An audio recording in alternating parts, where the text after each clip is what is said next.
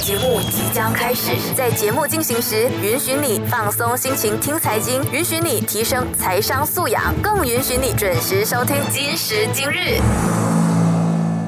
欢迎收听《才知道是这样的》，今时今日，你好，我是肖文。那都说了，二零二三年是个裁员潮啊，离职潮更显严重的一年嘛。那家家公司为了要 cut cost 呢，都纷纷逼到了裁员这个地步哦。那至于员工这一厢，就认为了公司久久不起薪呢，那是时候跳槽向 money 向前看了。那先不理你是炒公司还是公司炒你呀？那我们都知道，去下一个东加钱呢，我们就必须要经历写履历 resume 和找工这个环节了。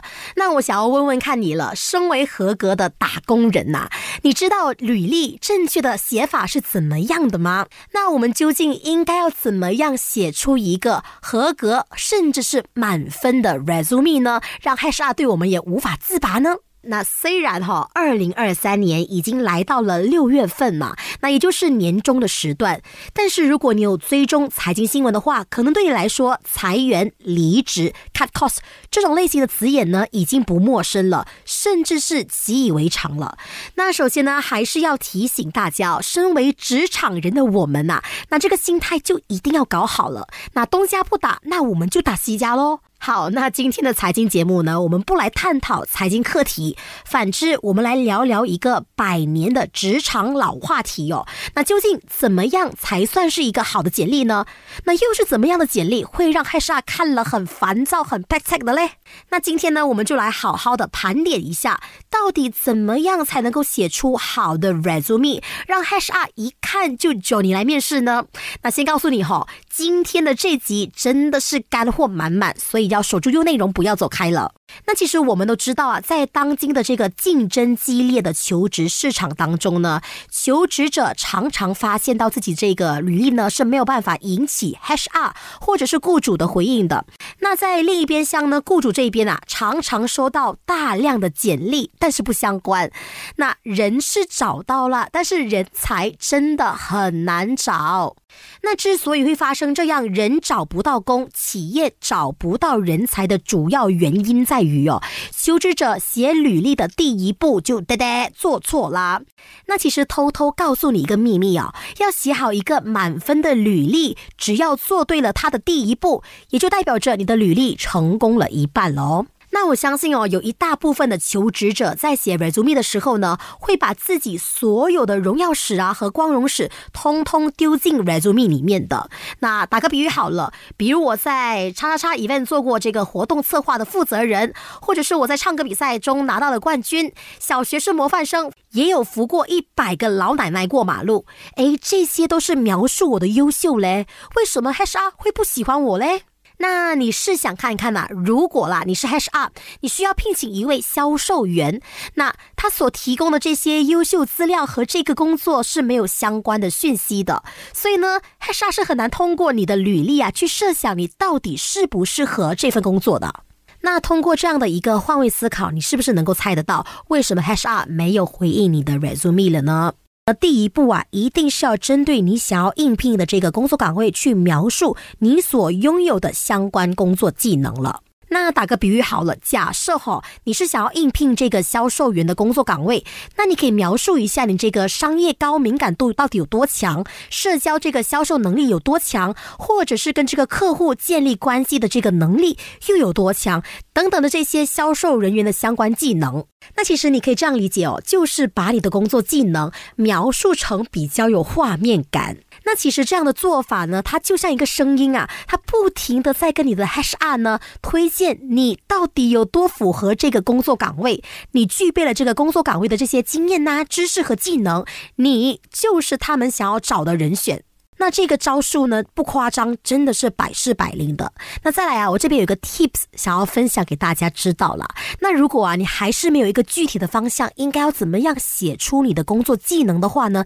那其实哦，你可以上网去搜寻一些这份工作岗位的相关技能的，你可以参考看看那些工作技能啊，再合并你的工作经验，最后呢，在简历上有画面感的描述你的工作技能了。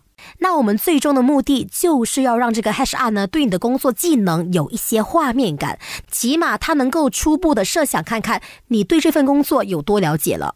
那当然，如果你身边呢有一些朋友刚好是从事那个行业的话，你也可以问问看他们的意见的，因为他们的意见真的是很重要，毕竟他们有一些相关的经验呐、相关的技能在手上了嘛。那可能听到这里呢，你接下来要问的问题应该就是：如果我要向十家公司发这个简历的话，那是不是就代表着我要准备十份的这个简历呢？嗯，是的，你可以这样理解啊。不过，我认为啦，与其乱投简历，不如我们有计划性的去 M 好某一家公司。这家公司是你特别喜欢的一些工作岗位也好，或者是你喜欢他们的企业文化都好。毕竟找工这件事情呢，我们应该是要 M 准，就是瞄准对的公司，而不是没有计划的乱投一些你不想要而且是不喜欢的公司了。那在确认 HR 正在寻找什么样的人才之后呢，我们就来到了第二步，就是筛选经历。那我们需要 filter 一下我们的内容，不要让我们的 resume 呢变成 raw 炸，尽量做到快、很准。那我明白，可能突然间呢，要你凭空想象你的工作经历有什么，嗯，的确有难度哈。所以呢，在一开始的时候啊，建议你先打开一个 Word file，把你的工作经历呢从 A 到 Z，从零到十。把它写下来，那可能有一些刚刚出来的打工人，也就是应届生呢，就会说了：“诶，我没有工作过啊，哪里来的工作经验呢？”那其实经验啊，不一定是你工作时的经验，你也可以写一些在学校、在校园里学到的一些技能。那像是你学过什么样的课程啊，做过什么样的功课啊，或者是项目啊，这个也算是你的 portfolio。那在所有的经历都一一列出来了之后呢，你就可以根据 HR 在招聘要求或者条件里的一些相关关键词进行筛选了。那这个时候呢，就会特别有趣了，你就会发现到，原来你做过了这么多的东西，原来你在职场上这么有价值了。那来到了第三个步骤啊，也就是包装经历的阶段。诶，大家不要误会哦，有可能你听到这个包装经历的词眼，就代表着造假讯息。诶，不是，经是今日绝对是一个非常健康有趣的节目，所以呢不会教大家一些负面的讯息哈。那至于这个包装的意思呢，就是向 HR 说清楚你做过了什么东西。那主要呢是让 HR 一看你的 resume 呢，就知道你做过了什么样的价值东西了。那简单来说，就是尽量简单化你的信息，让 HR 读得明白。那其实，在这个求职市场这么激烈的情况下呢，其实我们要知道，除了我看上这个工作岗位之外呢，同同样也有其他人在惦记这个位置的。换句话说，HR 工作量呢真的很大，所以呢，这个时候如果你的简历是简单、容易明白，那相对你也帮助了 HR 减轻了他的工作哦。那这个会让 HR 呢对你有一个很好的初步印象的。所以呢，来到了这一段，我们就来学怎么样减轻 HR 看我们履历的烦躁感呢？那换句话说，就是简单化我们的资料了。那打个比喻，如果你想要在工作经验上写你曾经在大大大公司里面就职过，诶，这个没有问题哈。但是我们今天来聊，如果你是在一个比较不知名的公司，那你可以在公司的这个名字隔壁啊写一个括弧，特别强调它是一个怎么样的公司。那这样呢，HR 就不需要花时间还要。去 Google Search 这个公司的相关内容了。那至于岗位的名称应该要怎么放，那它也是一个学问哦。其实我们不需要老老实实跟着之前的呆的写下去的，我们要学会的就是呢美化、a d a s 化、细节化它这个职称。那打个比喻好了，销售员这个名称它不是不好啊，但是乍听之下好像略显得普通了一些。那我们换个名字好了，销售执行员、市场营销或者是营销发展代表。那这些名字呢，跟普通的销售员比起来啊，是不是更加细节化，而且更加有专业性了呢？那至于第二个点呢，就是跟 HR 说清楚你能够为企业公司带来什么样的价值。换句话说呢，就是为你的工作经历增加一些数字和一些数据了，来为你的工作表现呢有一个亮点在的。那好，比如你想要应聘的这个工作岗位是市场营销，那你可能就会写了，你会数据分析，你会用 Microsoft Word 和这个 Excel。那不如我们试试看这样子写哈。你曾交易过超过一百位客户，你帮助过公司的社交媒体吸粉超过两千个粉丝。那主要呢就是量化、数字化你的经历，让人一目了然。那这个呢就是我们要达到的效果了。那至于你是通过什么样的方式达成这样的效果，那这个啊，你可以等到面试的时候呢，再跟 HR 娓娓道来你的故事的。那这个时候呢，你就不怕面试尴尬或者是没有话讲了嘛？那我是不是想到很周到嘞？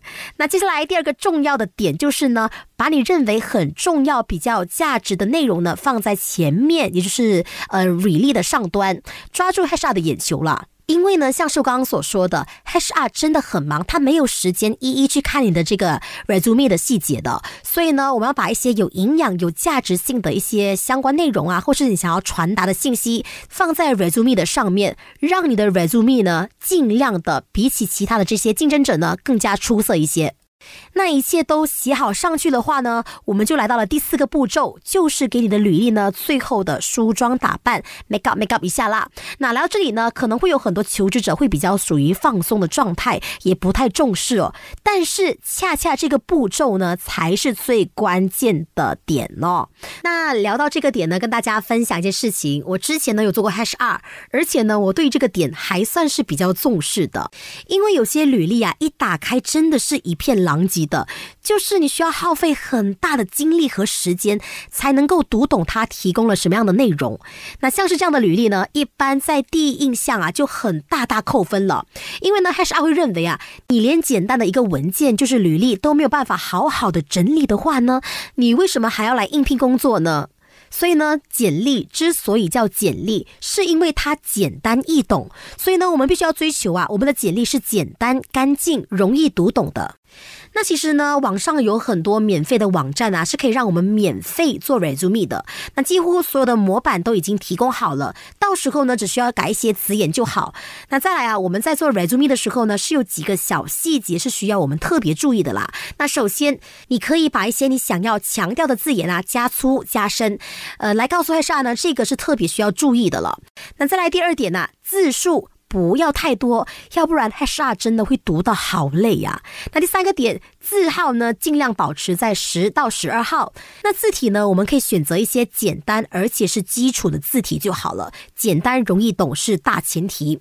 那再来就是照片了，那尽量选择 formal 的照片。那最好呢是给自己梳妆打扮一下，选一个白色的背景来拍摄。那重点不在于你要打扮的多好看，而是要大方得体。总之呢，在还没有开始面试前呢，尽量留一个比较美好的印象。那最后呢，如果你是使用这个免费的网站的话，你想要把这个图片导录下来的话，就一定要使用 PDF，要不然呢，格式跑掉，你真的就是白条了。那我们现在呢，就来到了第五个步骤，也就是最后一个步骤了。那当你成功倒录下来你的 resume 之后呢，现在我们就是万事俱备，只欠东风了，就是把你的 resume 呢 email 给我们想要的目标公司了。那下来还有几个点是需要注意的。那第一个就是发履历的时间，那尽量哦放在上班时间，大概就是八点半到十点这个时间段。那这个做法呢，相当于就是把你的 email 置顶了。换句话说呢，他煞只要一打开邮件，第一个看到的可能就是你的 email 了。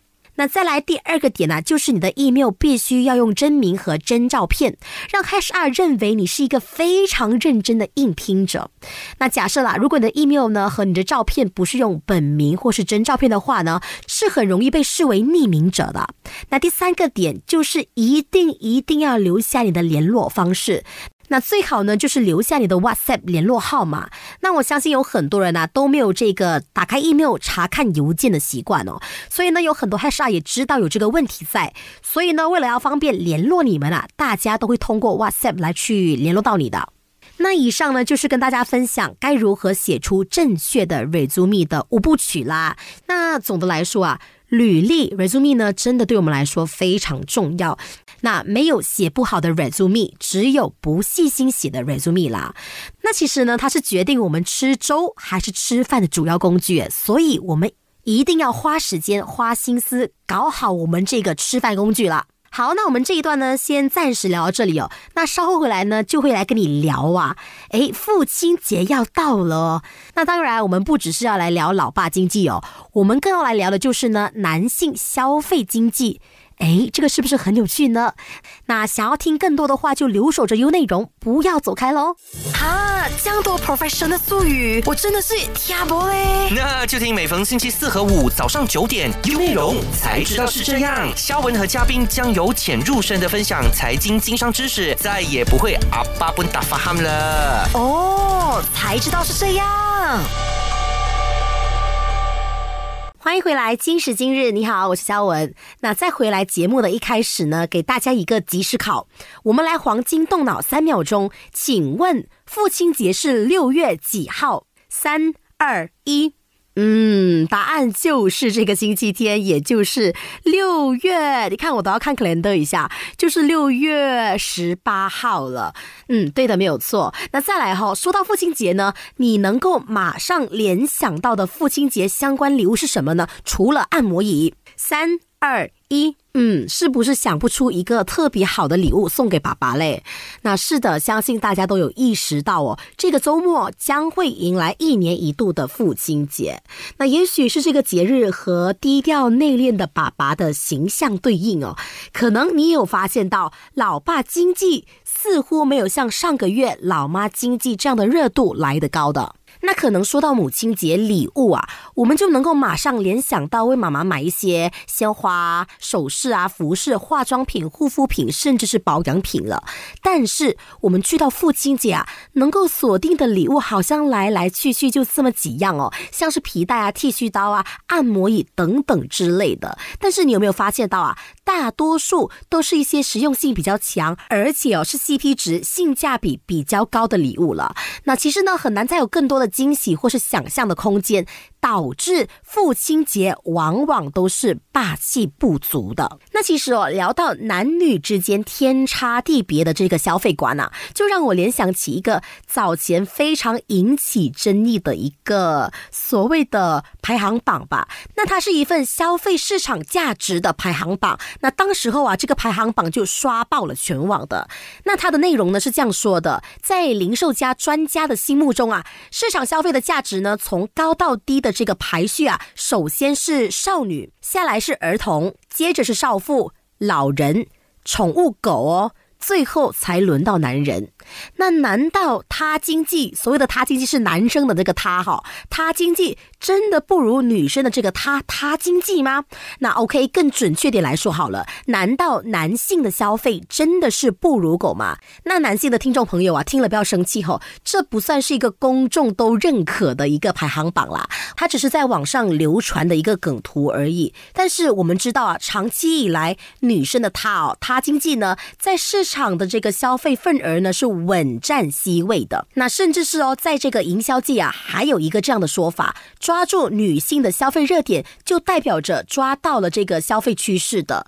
那至于男生的他，他经济相对来说一直都在这个消费底层，甚至是排到宠物之后的。但是不知道商家有没有发现啊？近几年来呢，随着越来越多的这个男性朋友啊，更加关注自我的形象管理啊，还有生活品质的提升啊，男性的消费市场呢，渐渐成为了新风潮的。那男性的悄然崛起呢，也使到了很多卖家找到了这个出口的新商机的。那事实上啊，男性的购买力呢，是被商家大大的低估了。诶，怎么说呢？那首先呢，男性的网购欲望呢？其实哦是比女性更强的，而且哦，你有没有注意到啊？他们很喜欢超前消费。那根据移动互联网大数据公司 Questmo 报发布的二零二三年男性消费洞察报告里面就显示到了，那目前呢，移动互联网的男性用户呢，活用户哦数量已经是超过女性用户将近六亿的。那这个说明了什么？说明哦，男性的消费市场的蓝海哦，绝对不是我们想象的那么单调和低迷的。而且哦，男性往往像是刚刚所说的，没有那么理性啊。要是真的花起钱来，可能真的没有我们女生什么事情诶，甚至是比女性还更加没有理智的。那聊到这个，我们可以参考看看一些大国的消费数据。那根据中国某某网贷平台发布的这个超前消费大数据就显示到了，那接近十八岁到二十五岁的年轻群体是这个超前消费的主力军嘛？那其中男性的比例就高达了百分之七十二点八的。那这个也说明了男性在这个超前消费群体的当中啊，绝对是占了主导地位的。那我们看了这些数据，你是不是觉得很奇怪嘞？为什么明明男性的消费总量明明更加大嘛，但一般人的观念啊，都会觉得女性才是热衷购物的剁手族呢？那这是因为啊，男性在消费产品的类型啊也比较少，消费的频率也稍微比较低，但是呢，他们每一次消费总额啊。基本上都很高。那打个比喻好了，像是我自己的家人，就是我哥哥啦。他平时呢就是省小小花大大的人，就是可能在生活日常当中呢，他非常抠。但是哦，这样子一个非常抠的人，竟然有苹果的全家桶诶。所以我说呢，商家们啊，想要赚男性的钱其实并不难，可是你要学会一些招数啊，才能让男性这个消费者呢主动下单了。那首先第一点呐，我们要帮助男性转变他们这个传统的消费观念，去迎合去性别化的消费趋势。诶，怎么说呢？那它就像是女性消费者呢热爱的产品一样，口红。那商家呢要让男性消费者意识到，美容、美妆、服饰不是专卖或者是专服务女性群体而已。那我们都知道，爱美的这个心啊，人人都有嘛。其实哦，男生买这些化妆品啊、美容啊。并不丢人。那要实现到这个点呢，离不开广告的潜移默化影响了。那比如像是现在啊，我们可以看到有很多的中国当红男明星呢，都有跟美妆的品牌合作，成为他们的代言人的。那这些广告商主要的目的就是要打破刻板印象了。那当然，我们也清楚，像是这样的一个刻板印象或者是观念啊。不是一朝一夕就能够改变的，想要达到效果是需要长时间的努力了。那其实进入到了二十一世纪，我相信你应该有发现到啊。爱美已经不再是女性的专利了，有越来越多的精致男孩啊，也开始注重颜值。毕竟现在是一个颜值时代嘛，这个呢也为市场注入了更加大的动力。那在男性经济的这个盛行之下，男性的审美意识逐渐变强了嘛，市场呢这个消费市场也逐渐慢慢被扩大的。那根据 CBN 的大第一财经商业数据中心就显示到了，这几年来哦，男性的护肤市场呢是呈现出了。高速增长的状态的，那有百分之九十的男性呢，都表示了护肤应该当做日常来对待的。那当然了，他们也有这个自主的权利啊，去选择适合自己己的肤质产品了。那我们来到了第二个重点啊，商家要学会改善网络购物的环境和氛围，那特别是针对男性的购物习惯去完善了。那不知道你有没有发现到啊，男性消费者呢是非常讲究简单、直接和高效。的，所以呢，电商啊可以把一些产品的相关信息呀等等的一些产品重要内容呢放在网站非常显眼的位置了，来帮助男性消费者呢快速的了解商品。最重点的就是呢改善男性用户的这个消费体验了。那要知道啊，有些男性呢是非常没有购物耐心的，所以呢我们要帮助他们快速完成购物，尽可能的降低他们的这个购物障碍了。那再来哦，不管是面向男性消费群体还是女性的消费群体，这个产品的品质都是商家要做大做强的最关键点了。那如果主要是面向男性的产品的话呢，那商家完全可以把品质放在优先级，也就是第一位的。那产品的款式少一点没有关系，无所谓，男性根本不在乎这个，他们比较在乎的就是呢产品的内涵。简单来说，就是好不好用了。那电商们，如果你还是带有一些质疑的话呢，不妨去问问看身边的男性朋友，他们的购物习惯到底是怎么样了。那再来最后一个点啊。男性还有一个特别的消费热点吧，我认为啦，他们非常愿意为家人或者是爱人花钱的。那不知道你有没有注意到啊？像是一些特别重要的节日或者是纪念日啊，即使他们平时比较购物低的这些男性群体呢，对另一半或者是家人花钱也是非常大方和慷慨的。那聊到这个呢，我就要讲到我的爸爸了。那他是一个典型的自己省哦，但是花在家人身上，他是非常心甘情愿的人。那打个比喻好了，像是去年我的生日啊，我爸爸就非常愿意带我们全家一家大小去吃一个。稍微比较昂贵的日料吧，但是今年的父亲节，我们做孩子的嘛，就想要包一个利是给他嘛，但是他非常不好意思收，诶，可能爸爸都是最担心你钱不够用的那个人吧。好啦，来到了节目最后的尾声呢，祝全天下的爸爸、公公、外公或者是爷爷们呢，父亲节快乐。那我们今天的今时今日呢，就先聊到这里啦。守住优内容，理财规划不再是有钱人的专属权利，学会理财，财才会。理你，每逢星期五早上九点，有内容，今时今日，跟你聊金又聊心。